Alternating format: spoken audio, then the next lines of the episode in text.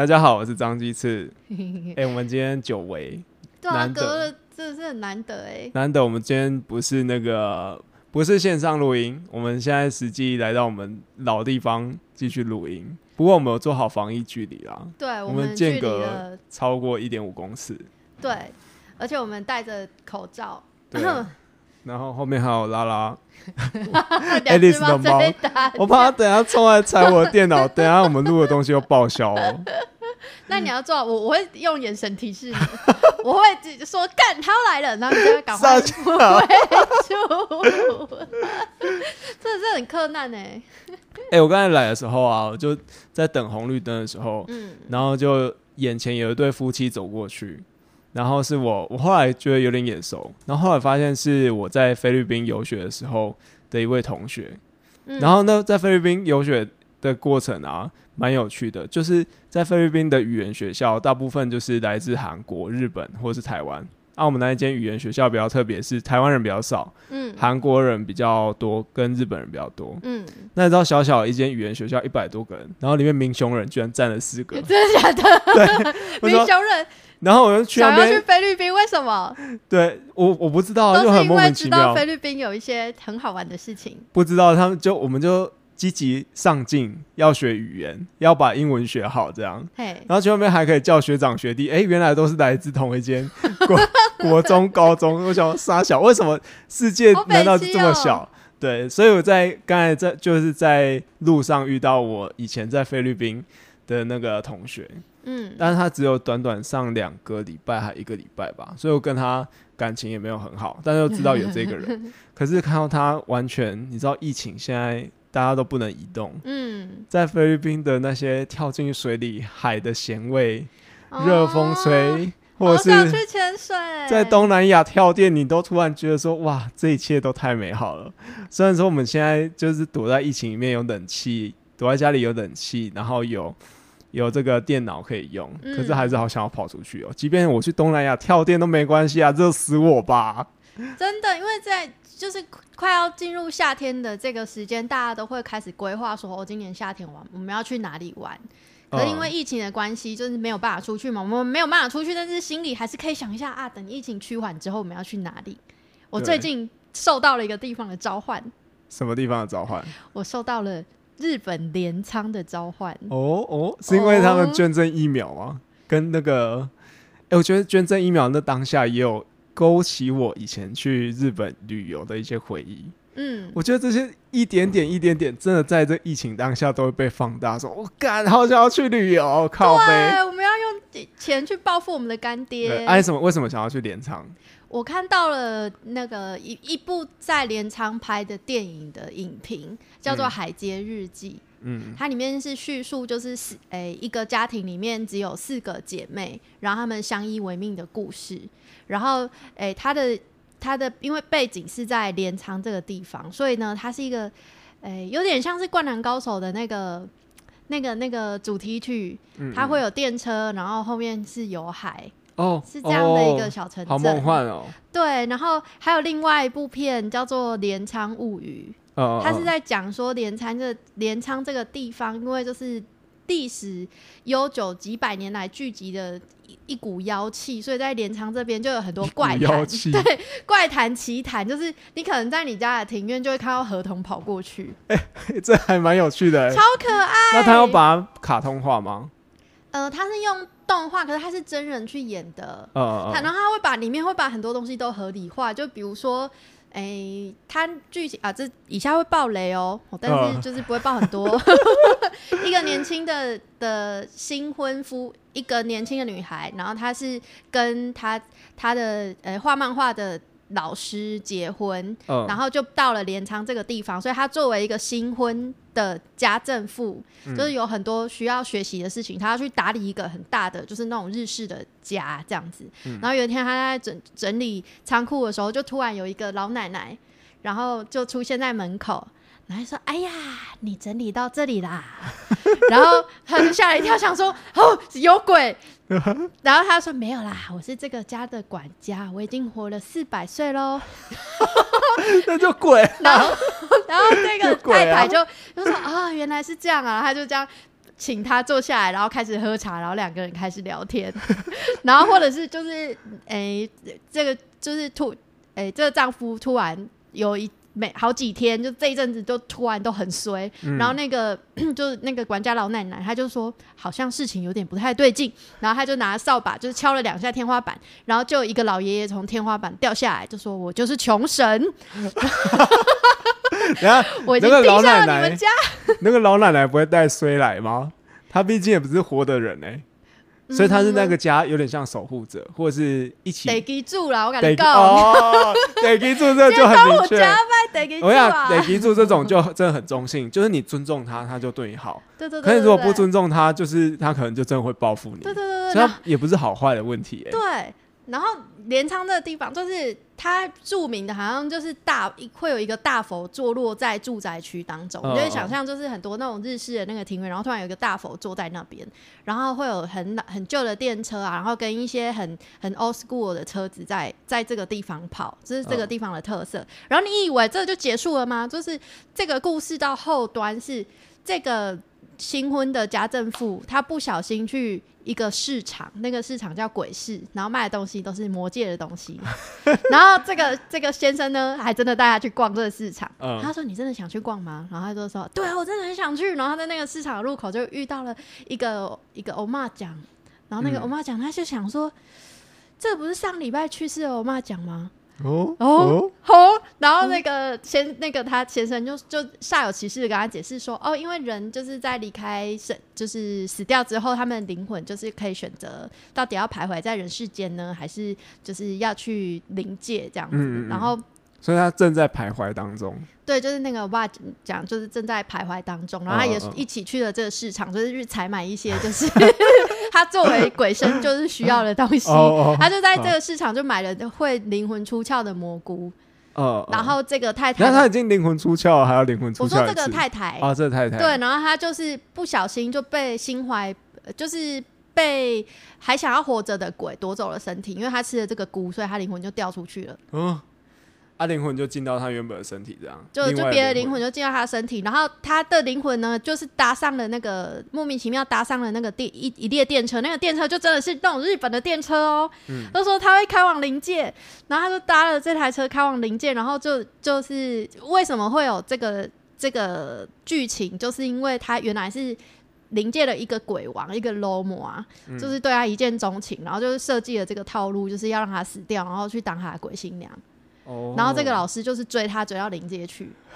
追到临界追到临去，界去就很可爱，这一切的动画就超可爱的。为。什么会因为这些鬼？哦，好吧，现在《鬼灭之刃》也很多小朋友想要去日本，可是这鬼，好像为什么要为了追鬼然后跑去日本？因为那是他太太啊，没有，我是说你，你说我吗？我因因为看了这些鬼的动漫，哦，就觉得这个是一个很奇幻的地方，哦。你一定可以在这边去感受到一些，就是，诶、我一些很特别的气息。一些，我是不是又我这是又被召唤的，跟那个 麦克风讲鬼故事那一集一样，被奇怪的东嗯西召唤。对我为什么会这么想去这个地方？为什么？你是，我被什么东西召而唤而且你？现在怎么样？你越陷越深，你现在透过荧幕就被召唤走了，而且召唤到日本哎、这么远的地对，方而，且镰仓这么的针对性，日本那么多地方，我现在就是只想去这个地方。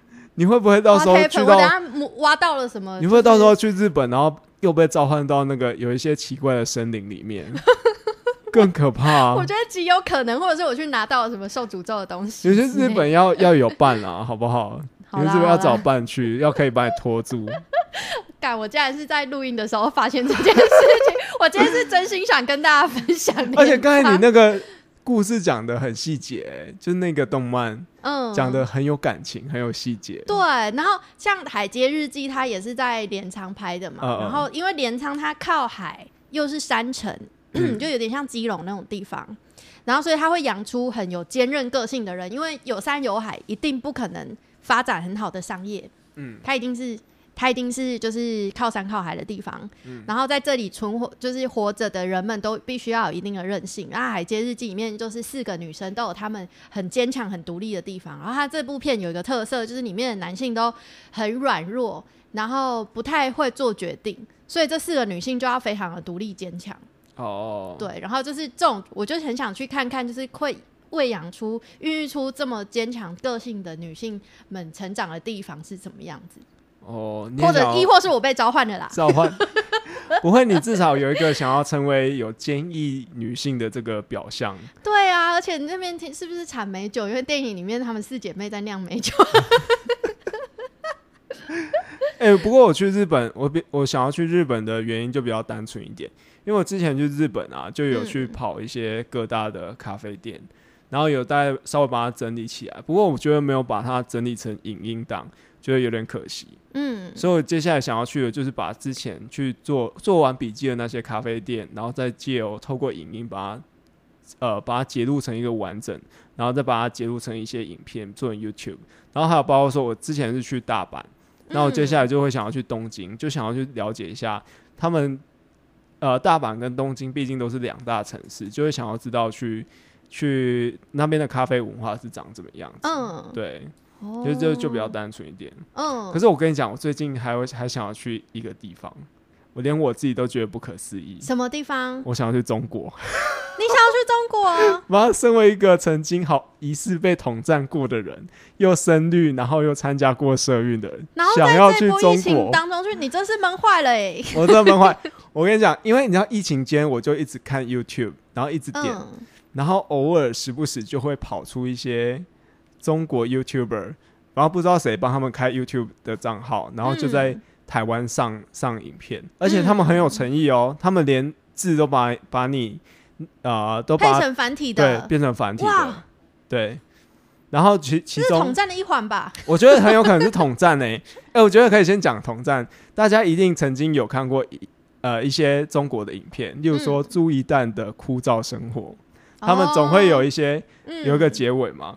有钱人的生活总是这么枯燥，呃，哎、枯燥什么啊？啊朴实反正无华，枯燥乏味。对，呃，枯呃朴实无华且平庸还是什么的，反正我忘了。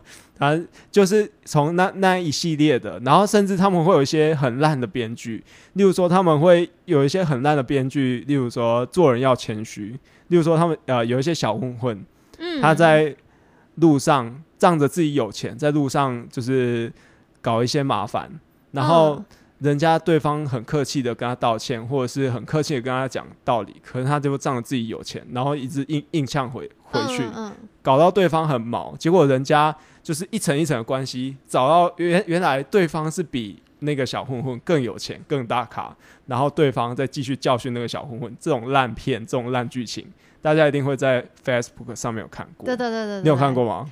对啊，有时候在讲推波，或者在讲孝道的，就是说，呃，有一个很不孝的的儿子会一直拿馒嗯头嗯给妈妈吃，嗯，然后突然某一天顿悟了什么，然后开始拿鸡腿给妈妈吃。对啊，就是这种很很很很粗糙，然后没有什么品质的片子，对，可是最近不一样，因为为什么 YouTube 的这些中国片会吸引到我，就是因为他们是拍豪宅，开始精致了。对，拍的好精致，然后那个运镜、那个速度、那个节奏感呈现的很好。嗯，对，然后这那些最吸引我的影片，其实就是豪宅影片。他们会去呃一线城市或者是一些大城市拍一些豪宅影片，然后他每一张封面哦，他就是 YouTube 不是都会有一个封面照吗？嗯，它封面照就很中国，他一定要先写多少钱，哦，然后一定要把那个零接的很长，比嗯如说七五零零零零零，可能是七点五亿或者七千五百万，人民币，对，人人民币，他们的单位是人民币，嗯。这种，就他一定要让他就是一种很庸俗的感觉，嗯。就很中国啊，就是他们就是要财大气粗。对，然后他还要有偶尔还会那个要蕴藏一些。偶尔还要蕴蕴藏一些神秘感，那个数字还要前面还要弄个问号还是什么的，或是马赛克这种，对，啊，其实因为也也是因为这些，也是因为这些豪宅的关系，让我对于中国的想象就是又多了一层想象。因为你从来没有接触过，呃，中国这些奢华的奢华的生活，就是《疯狂亚洲富豪》里面那种吗。对。可是他们会介绍更细致，他们就针对豪宅去介绍。嗯，嗯，其中最最令我深刻的就是他们有一个建案的豪宅是盖在湖边，他们里面的房客、里面的住户是可以开着船回家的。我想说哇，超梦幻，超梦幻。然后他们还是会有一些细节，如果开船回家，然后为了不要让吵醒爸爸妈妈，所以他们会有一些什么设计，例如说啊、前面呃前面已经有一个出入口，可是船后面有一个第二楼的出入口或地下一楼的出入口，嗯，船开进去或车子开进去的时候不会吵醒长辈的的睡眠。天哪，对，而且他是那个孝亲宅，对。哎、我跟你讲，住在一起的孝亲宅，这是超中国的、啊。你知道我跟我同学去看，我跟我同学去看那个嘉义的建案啊，嗯，那孝亲宅都三平五平的，然后三平五平叫叫什么孝亲仔，笑死人。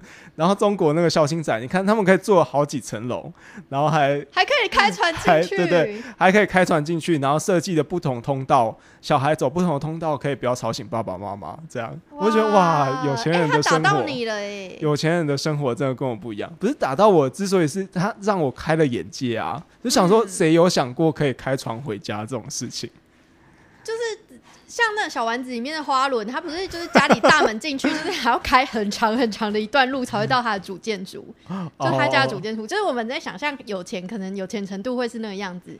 他家可能会有什么游泳池啊，游泳池，对对对对，或登山步道啊，像这种一一座后山，就没想过会开船，有这种开船进去的。对，然后那个建安豪宅，他们还是会告诉你一些实实用的实用的知识，例如说他们在装潢的时候，他们会介绍说他们是用什么样品牌、什么样品牌的厨具啊，什么样的系统柜，然后采嗯。光你要怎么样去抓会比较好。嗯啊，为什么要这样嗯设计？为什么要稍微这梁下面要怎样设计，可以让全能住宅间，王。就就大概类似这 Super 样。Rich 版的全能住宅王，对，然后我就觉得哇，醒来的时候才发现，完蛋了，统战离我越来越近了真。的。你可以在东石弄一个这样的地方，东石。那我船要开回家哦我怕开船开出去又开不回来，会撞到可可。对，这竟然有打到你，我觉得很好笑哎、对所以他哦代表他打到的人，就是他以前那些劣质的影片可能会打到的是长辈，嗯，就我觉得长辈很容易被那种逻辑简单的东西给给感动，不会，因为他不用看太长。嗯嗯嗯。对，然后他现在已经慢慢就是延伸到就是年轻人，就是年轻人可能会喜欢的东西。可是你不会被列子的影片打到过吗？你有把朱一蛋的影片看完过吗？注意蛋已经算里面的影片稍微好一点。我没有办法哎、我看到那种中国风的，我就没有办法，除非是我就是月经来、经前症候群最严重的那一天。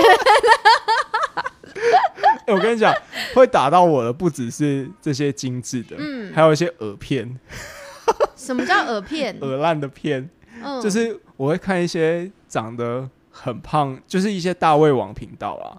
可是那个大胃王，大胃王，我看到那个大胃王并不是长得像芊芊那样那么好看，嗯，他是真的长得很胖，然后那个衣服就是很明显的看可以看出来好几层的波动。是故意穿那样子，没有，他就真的长那么胖啊！你在一般的衣服，你看起来穿穿在他身上就是会好几层。他叫什么名字？我来搜寻一下。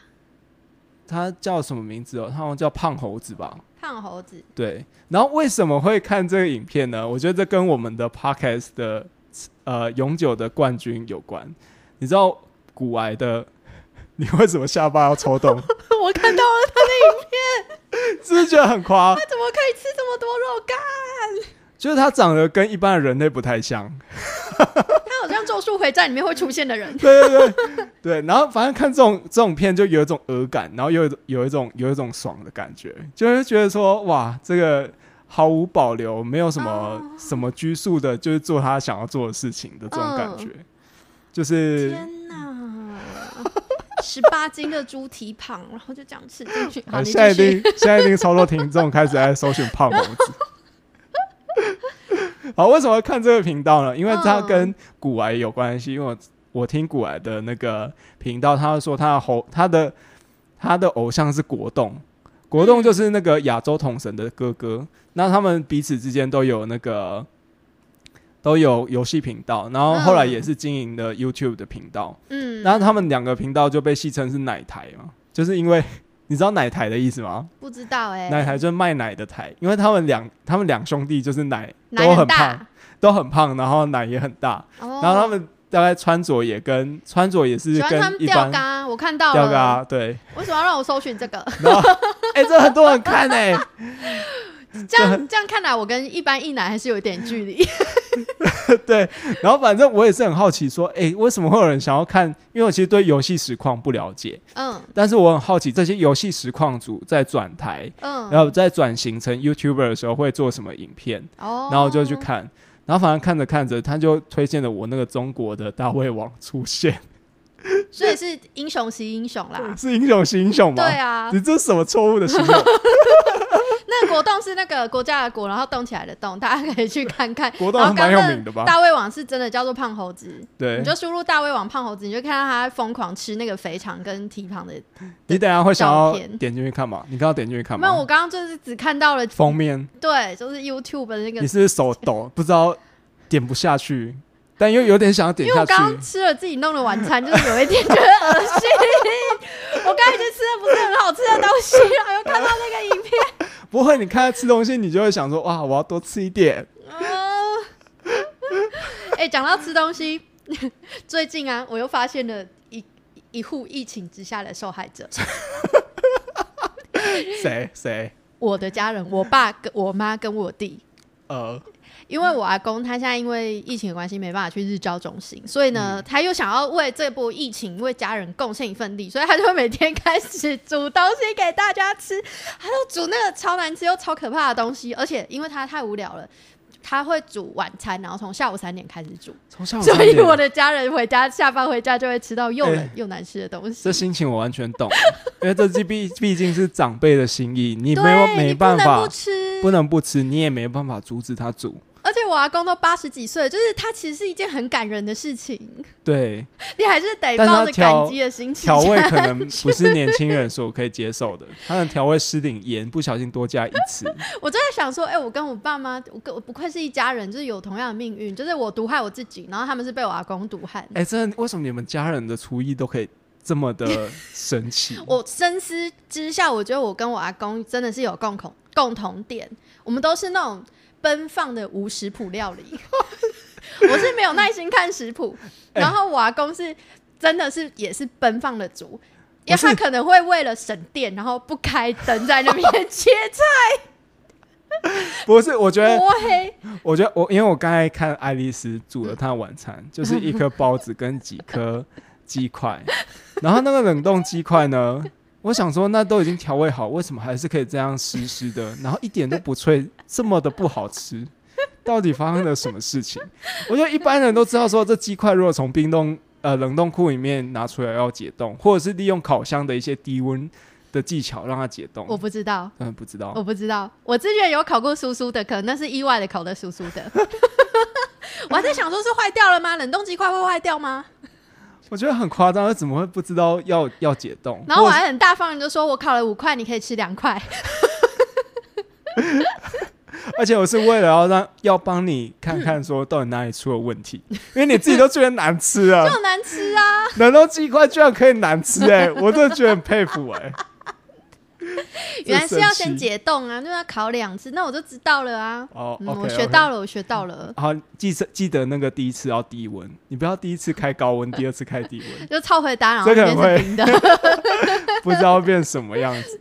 我我跟我的家人可以统计，就是疫情结束之后，我们到底可以瘦几公斤？就是他吃我阿公，他们吃我阿公做的菜，然后我吃我自己煮的菜。哎、我跟你讲，Alice 真的有被变瘦啊，各位听众，Alice 有天变瘦，他，那个脸都变尖了，我有点吓到。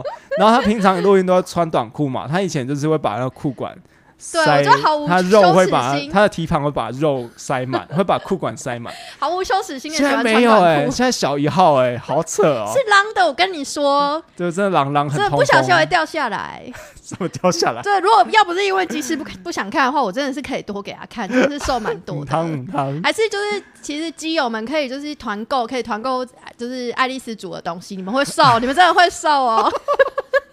我就先拉肚子吧。不要卖贵，从明日的菜单开始就是麦克鸡块，主餐麦克鸡块，冷冻鸡块有人，可以吃鸡块吃到瘦，这也是蛮屌的很。厉害，对不对？嗯，哎、那你有尝试过就是看看那个煮食物的影片，然后去嗯料理吗？就是在稍微记一点点在脑里面我觉得对我来说，现在很困难的是，我要去备料备很多。哦，因为我一个人住嘛，然后你你随便买一个东西，现在又不太方便去菜市场，你随便买一包东西，我可能就要吃四天。哦哦，对，所以如果他那个料理是需要有很多材料，像你哪像你家冰箱那么没有，大，我觉得你在回避我问题。我是问你说，你有尝试把这个做法记起来，然后试着把它煮成好吃的样子。我不是在问你备料困不困难，不是我就是那像这样的影片，它的料都必须要准备很多啊。我觉得我等一下结束就可以示范一次给你看。你是说从我现在的病去 全脸，哦稍微补一下补一下东西就好了。你要你要做一个正常的晚餐给我吃吗？我刚才也还没吃晚餐，我可以吃。我张会自己庭志吃竟然不想吃我准备的东西，我觉得他真的很睿智哎、我问他说：“哎、你要吃吗？”他说他不用，他先不用，他不饿。对，我结果你现在说你等下要煮煮东西，我自己煮啊，因为我现在回去回去的话，我也是要自己煮啊。这时间点回到家都已经九点十点，我也没有晚餐可以吃啊。那好吧，那有点开心，我今天可以吃到正常的味道的东西。好了，我们先到这里休息一下。好，休息一下。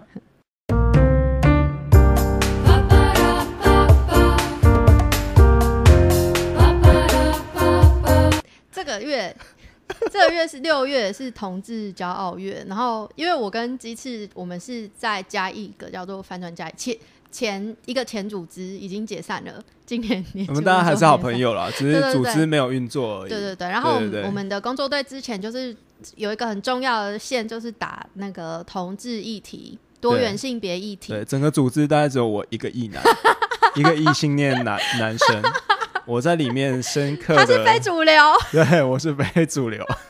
我这也后来想想也觉得很生气耶，到底为什么会加入？你就是 M 啊，你就是喜欢在里面被骂，对，然后里面就这被各种呃被被各种调调教。调教 教育，被各种教育导正那个视听观，不导正那个性别的视视听。在这个调教当中，你是很喜爱那样的自己，被调教有了自己。那因为这这个月是同志骄傲月，我们就在一直在想说，我们到底要讲什么题目？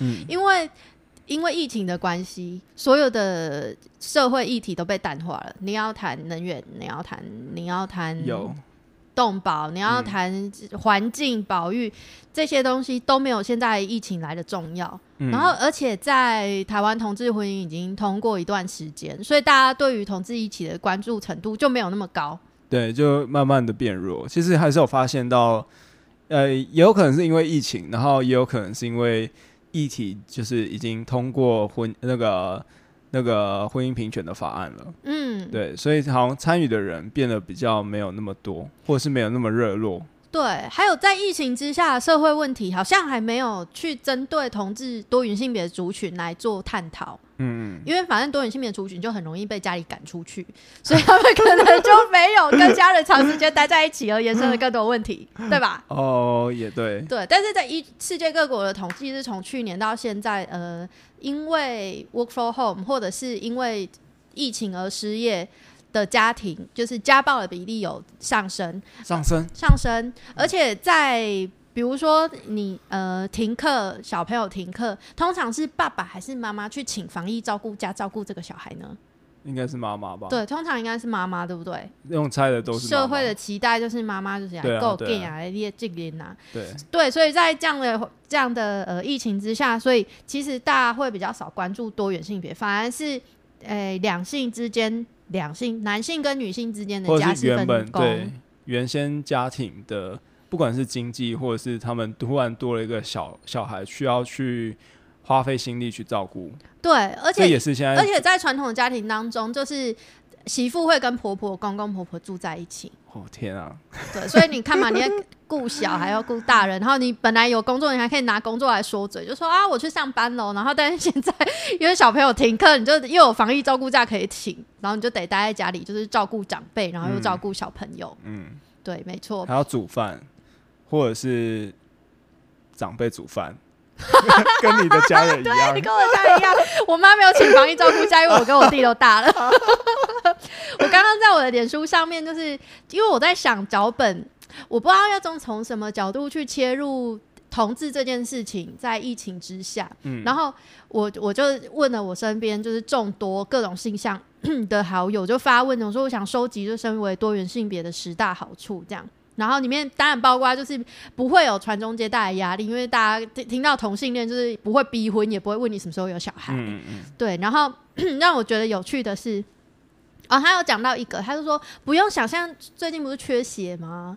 因为疫情的关系，很少人去捐血。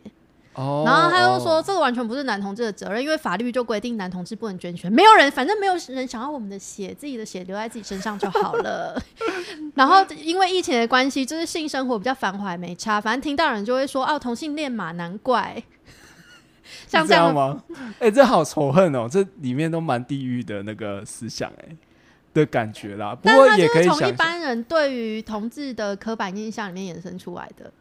哦。不过你刚才回答的这些答案，感觉都是同志们回答出来的，因为感觉就是他们接呃，就是遭受这么多负面的对待，才会有这样的负能量。对对对对对对。然后里面有一个很好笑的是，我有一个男同志朋友，然后你因为我奶很大嘛，然后我有时候会穿那个，对，而且我奶奶很大，你要看吗？你要验证一下不用不。用，好好，请继续。因为我奶很大，，然后有时候就是有时候会穿一些就是稍微低一点的衣服，嗯，然后在这个时候如果看到他，我就会特别喜欢去骚扰他，因为就是他是一个厌奶，就是极度惧怕奶的男同志，然后他就会用就是惊慌失措的那个态度，就是真的是用逃跑的、欸，用逃跑，用逃跑的，然后我就会很喜欢这样子去调戏他，然后我就在下面留言说，所以你们也可以公开鄙视喜欢奶妹的男性啊，像这种，因为他很讨厌奶妹，哦，对哦，然后还有还有，诶、提到一些有一些不是多元性别的，是嗯主流异性恋，然后来留言，嗯，就他们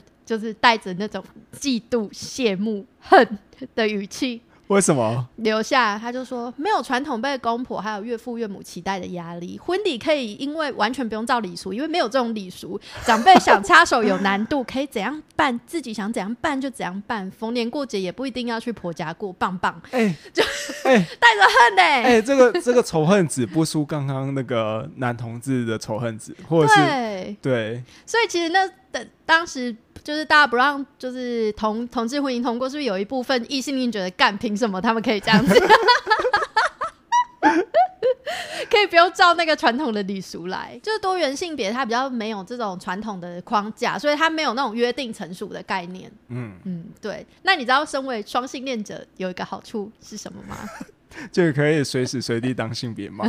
对，但这我已经在节目，我的节目真的是保护了你很多次哎，因为有一些莫名其妙的言论我都帮你剪掉。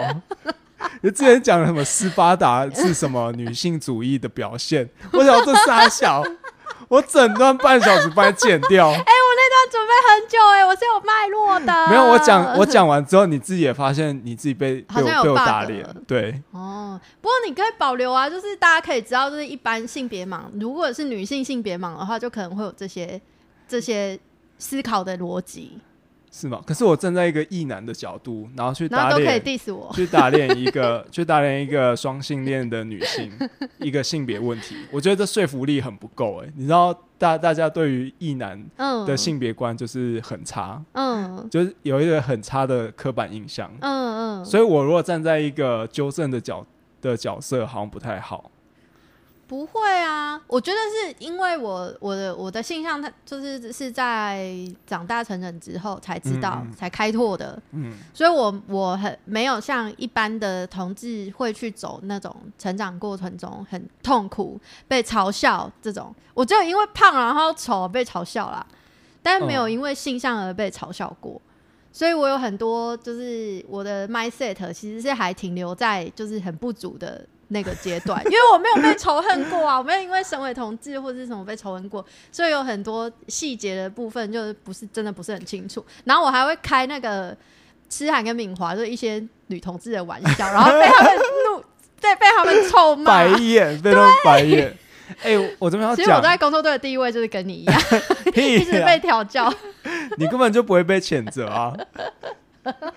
我我甚至可以在就是张清志被骂的时候，我就在旁边就是哦，我们女生就是什么都不懂啊，讲这种没 有没有。这种话都不会被骂。然后我印象最深刻就是你有一次在在大家面前，然后说：“哎、张清志，你今天穿这件衣服胸部很大、欸。”我就说，然后你要还想要趁机摸一下，然后你要我想摸你，对，还是说什么啊？没有，你说我胸部很大，嗯，然后我就问他，我就问你说，胸部很大这种事情是可以直接称赞的吗？就是你最近有在健身，然后胸肌变很大啊。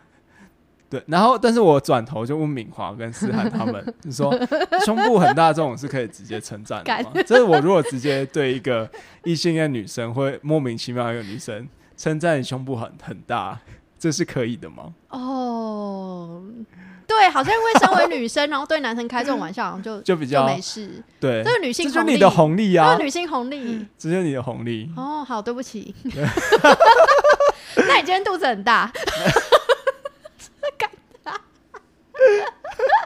我不想要讨论这个，我想要讨歧视。哎、你刚才有提到说啊，就是你因为从小没有遭受太多什么性别的仇恨，嗯或者是情感上面的不平等的对待，嗯，可是你知道，我有一些，就即便遭受过这些对待，也不一定可以认同同志这个角色。就是他们？我跟你讲，我曾经就之前在立法院工作嘛，嗯然后就是在同婚法案要通过的，在立法的过程当中，当然会有很多游说团体要来打电话，要来游说游说立委们该做什么立场，然后该做怎么样的表决。嗯当然会有很多的教会的教徒或呃教会的朋友们就会打电话来，然后有一次我就接到一位教会的朋友，然后他就打电话来反对同事婚姻。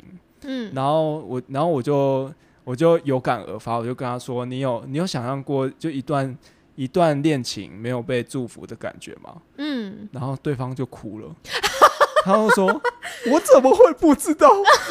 我跟我老师在谈恋爱的时候，就是 他跟他老师谈恋爱还是什么？他我我听听到最后应该是一个蛮蛮大年龄的一个的一个兄妹恋，嗯嗯，或者是可能快要跟他爸爸一样年纪的。”哦，他就一边，哭一边讲这件事情、哎，有点可爱。对，然后他说：“ 呃我怎么会不知道？你好会说服人哦。没有，我我觉得很莫名其妙。他都已经自己感同身受过一段没有被祝福的恋情是什么样子，嗯他还要打电话来游说我说不可以通不游游说立委说不可以通过同志婚姻，因为我不想要祝福这样的恋情，我不想要这样的人结婚，我不想要这样的人受到法律的保障。嗯我就觉得很莫名其妙啊。嗯，我就不知道该哭还是该笑。我今天在跟我一个当妈妈的朋地方妈妈朋友聊天，因为我在就是爬一些最近比较新出来的性别的那个文章，嗯。然后里面就有讲到，就是育儿现在有个趋势，就是呢，如果女生表现出男性的特征，大家会 promote，甚至会故意去买积木啊、四驱车啊，哦，让他训练逻辑，对，去有训练女独立思考的生能力。对，但是呢，对于男生，就是还是会会下意识的，就是让他不要不要展现出那么多女性的兴趣，或者是女性刻板的兴趣，嗯或者是女性的特征。比如说，你会注意到，其实很多小朋友，男生就算是男生，也很喜欢玩那个娃娃，嗯嗯，他们会会把娃娃放在婴儿车里面，然后就是假装自己在育儿这样子。哦哦，对，就是其实，在最一开始，而且根据一个一个调查显示，我来看一下哦，在一项有一千四百次脑部扫描的研究当中啊，就有个神经科学家叫做达芙娜乔尔，跟他的同事发现，他说女性跟男性的大脑分布存在。广泛的重叠，也就是说，我们彼此之间，男性跟女性一开始的发展并没有那么多不不同，哦反而是借由比如说给玩具这件事情，你给积木是希就是希望这个男这个性别哎、这个小孩具有创造力，嗯跟跟去发展他的逻。辑能力，那你给他玩偶，就是希希望他发展就是照顾别人的能力，嗯对。然后也有研究显示，就是女性比男就是女孩女女小孩，哎、怎么讲怎么讲了？小女孩，小女 小女小孩女孩比小男孩更会讲话，哦，这是因为爸爸妈妈比较喜欢对着女婴儿讲话。哦，对他们觉得女婴儿就是可能会比较容易接受到他们的情绪，是有这样的后天建构起来的。那我跟这个地方妈妈在聊，我就说你对这件事情有什么看法？因为她养了两个小男孩，嗯嗯，然后就是常常会有那种地方妈妈在地方版上面就是讲说，哦，家里有男孩真的是靠北类，就是男孩那边又叫又跳，然后没有得闲什么之类的。就是我在，因为我没养过小孩嘛，嗯所以我就一直想说，哎、是不是男孩跟女孩之间就是也有也存在了这么巨大的差异？像那个宅女小红，宅宅女女小红，宅女小红，对，宅女小红，她是一个妈妈妈妈网红，哦哦然后她会写一些就是靠北她的工程师老公，然后跟她两个小孩的那个 网志，然后很好笑，就是大家都会追。然后她也就是讲说，就是她的那个呃大大儿子跟次儿子，就是像个 animal 一样，就是常常会有这些言论。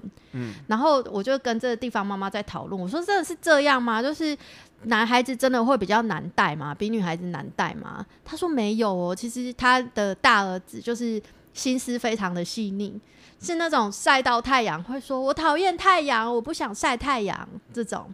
是这样是用心思细腻去形容吗？什么？没有，是这个妈妈她分享她的小孩。哦，好，对，你你刚刚说什么？我因为你前面先接心思细腻，然后妈后面接的比喻是他晒到太阳，说他讨厌太阳，这什么关联？你可不可以逻辑？你可以多去旁边玩积木吗？你训练一下逻辑能力 好不好？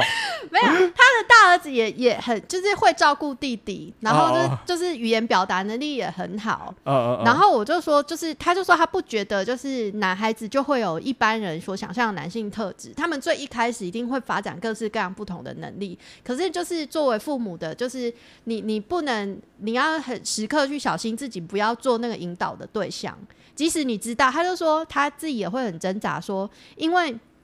大家会想要让女小女孩有小男孩的特质，是因为觉得男性的特质是在社会上比较占优势的。但是如果男性去学女女性的特质，他有可能在在之后去念幼稚园啊，或者是小学啊，遇到一些靠北老师啊，然后就会被欺负。我觉得要换个方式讲，嗯，应该说有创造力或者是有独立思考能力，在社会上才是占优势的，不是男性的优势。一般人会觉得男性比较有这些能力。对啦，对啊。不过你刚才前面也提到说，现在呃，现在一般家长的印象就会觉得说，就会觉得说，当女孩子有这些独立思考或逻辑能力的时候是加分的，可是反而不会让男孩子有一个照顾，不会希望说男孩有一个照顾人的一个能力。对对，他们觉得这个能力是比较，就是在一般社会是吃亏的，就是喜欢照顾别人这个能力。呃对，然后但这个这个妈妈就说她会很小心，就是自己不要不要在比如说给东西，或者是在一些讲话跟小朋友沟通上去引导小孩子去削弱他原本的这个天性。他就说他现在会想要就是相信小朋友自己可以克服这个难关，只要爸爸妈妈可以在身边给他支持。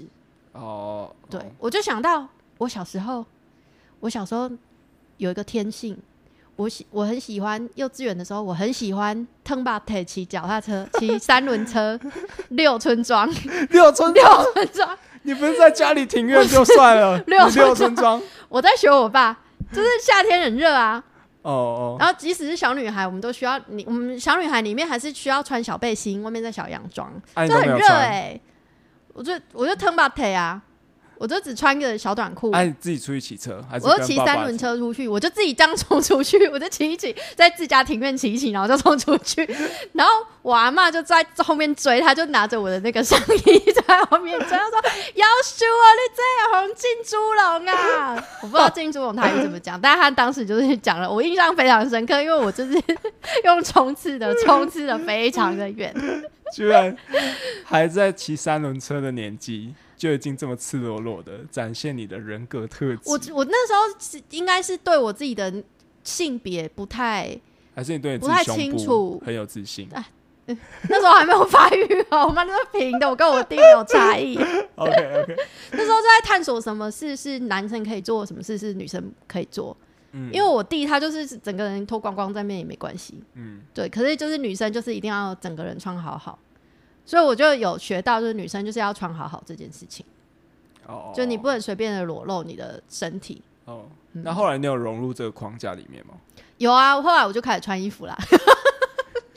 就你现在上班也不得不踩高跟鞋。哦对，就是因为我长得就比较人畜无害嘛，然后又到处都圆圆的，所以你不穿，而且高跟鞋一定要尖头的，哦哦，看起来比较有伤害力，大家比较不会侵犯。对，比较有杀伤性。而且如果你要见重要人物的话，你一定要正装，然后化要化妆，哦哦，对，就是看起来会有才会有那个专业度。可是男生呢，就是不怎么弄啊，我就他说哦，我走那个贾博士的风格就就可以了，很歧视，但我的职场是这样哎、。我有听过尖头的那个理论，哎，就他有一个很深层的理论，就是他那个踢到踢到你的蛋蛋会不会痛，所以才哦，你说去这是有个联想，对，好像在男生的脑海里会有这个这个联想，所以才会觉得说尖头是比较强势，然后圆头或者是一般的高跟鞋比较没有伤害性。所以它作为一个武器，我觉得是呃尖头感觉踢到就很痛啊，然后不要乱侵犯别人。那如果是那种很高很高的细跟高跟鞋呢？这因为因为细跟高跟鞋就是它会走不稳，不会，所以你高跟鞋比较，因为它它你看他脚抬起来，然后要踹你的距离比较远，可是你肩头你要踢下去，感觉一下子正中下怀就很痛，哦，而且呃很高的那个细跟高跟鞋反而在男生在某一些男生会有一些性幻想，你说很高的细跟高跟鞋会有性幻想，对，为什么？因为它可以修饰整个身形啊，它可以修饰哦腿跟臀部的身形，还是很多 A 片里面就被从后面上的是穿细跟高跟鞋，这也是。我觉得很神奇耶，就是竟然站得稳，哦，是哦，好，我不知道，但我会看，我会多多学习。不是，我只会只会看，我会多看。投资交友多元性别，变装癖可以。傻笑。好了，哎、好啊，性别的部分我们就聊到这里。好，我们就讲我不知道我边。刚刚到底出现几次性别不正确的言论，我刚才不知道讲他小。你回去给我好好剪。好，我们今天聊到这边。哎我是张技师，我是爱丽丝，下次见，拜拜，拜拜。